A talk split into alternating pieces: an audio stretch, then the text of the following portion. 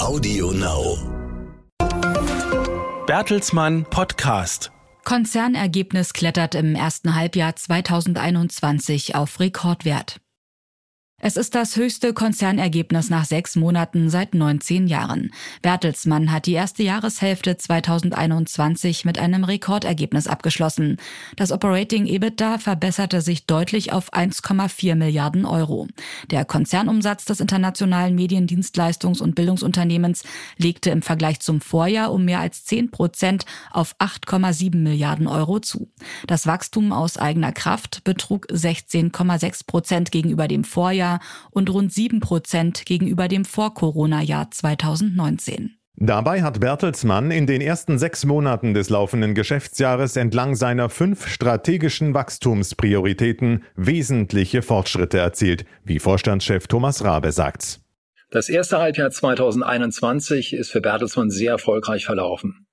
Insbesondere unsere drei großen Ertragssäulen, die RTL Group, Pengen Random House und Avato, haben deutlich zugelegt. Das Portfolio von Bertelsmann Investments hat an Wert gewonnen und einen hohen Ergebnisbeitrag geleistet. Auch bei der Schaffung nationaler Media Champions und bei den im Geschäftsbereich von Avato gebündelten globalen Dienstleistungsaktivitäten sei Bertelsmann gut vorangekommen, so Rabe. Bei der Umsetzung unserer Strategie sind wir gut vorangekommen. Mit dem geplanten Zusammenschluss unserer französischen Fernsehtochter Group M6 mit Group TF1 und von RTL Nederland mit Talpa sowie mit der geplanten Zusammenführung von RTL Deutschland Grunert Jahr haben wir große Schritte bei der Schaffung nationaler Medienchampions gemacht. Bertelsmann ist maßgeblicher Treiber der Konsolidierung auf den europäischen Medienmärkten im Wettbewerb mit den globalen Tech-Plattformen.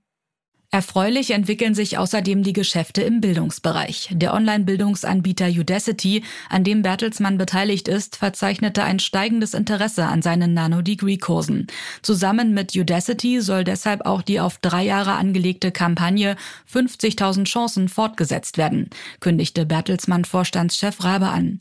In der zweiten Runde des Udacity Technology Scholarship Program bewarben sich demnach mehr als 60.000 Menschen aus 188 Ländern auf einen der 15.000 Plätze. Ab September stehen den Bewerbern weitere 15.000 Plätze zur Verfügung, so Rabe. Im August sicherte sich Bertelsmann außerdem 25 Prozent der Kapitalanteile und 46 Prozent der Stimmrechte an dem Nasdaq-notierten Bildungsunternehmen A4 in Brasilien. Das Rekordergebnis im ersten Halbjahr 2021 lässt Bertelsmann zuversichtlich in die Zukunft schauen. Dazu erklärte Finanzvorstand Rolf Hellermann, der sehr gute Geschäftsverlauf im ersten Halbjahr 2021 sowie unser diversifiziertes Geschäftsportfolio stärken unsere sehr solide finanzielle Position weiter. Entsprechend sind wir für das Gesamtjahr optimistisch.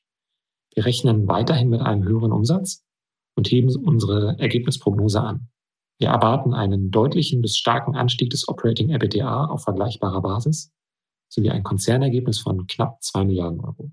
Das Unternehmen investiert auch weiterhin. Bertelsmann Investments tätigte im abgelaufenen Halbjahr 46 Neu- und Folgeinvestitionen und hielt zum 30. Juni 2021 insgesamt 269 Beteiligungen.